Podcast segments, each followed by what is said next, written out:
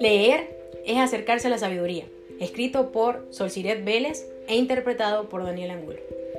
Desde muy pequeña me aburría leer, sentía que leer no era para mí, estaba segura de esto. Entré a la universidad con este tipo de pensamiento e irónicamente estudié comunicación social, una carrera en la que te exigen leer hasta más no poder. Sin embargo, este hecho no me alejó de seguir pensando que odiaba la lectura.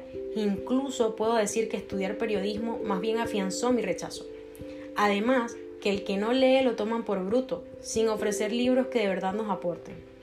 Ya que en este sistema educativo nos imponen leer libros aburridísimos que solo hablen de hechos del pasado que marcaron la historia, biografías, las reglas fundamentales del periodismo, la ética que debe tener un buen comunicador, un pasaje por la época de los 50 y así sucesivamente. Todo aburrido.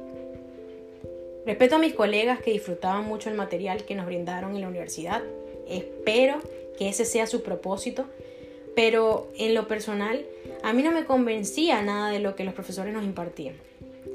Los libros nos escogen, dicen por ahí, y debo admitir que antes me parecía sumamente estúpida esta creencia. Sin embargo, hoy puedo decir con total conciencia que este dicho es muy cierto.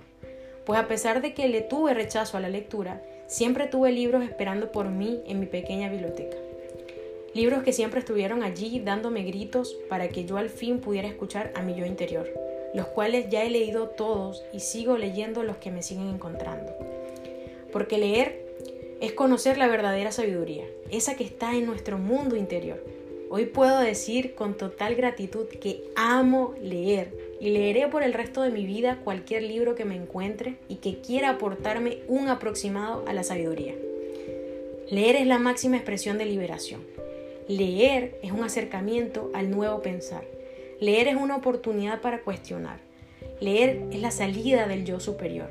Leer es un viaje hacia adentro.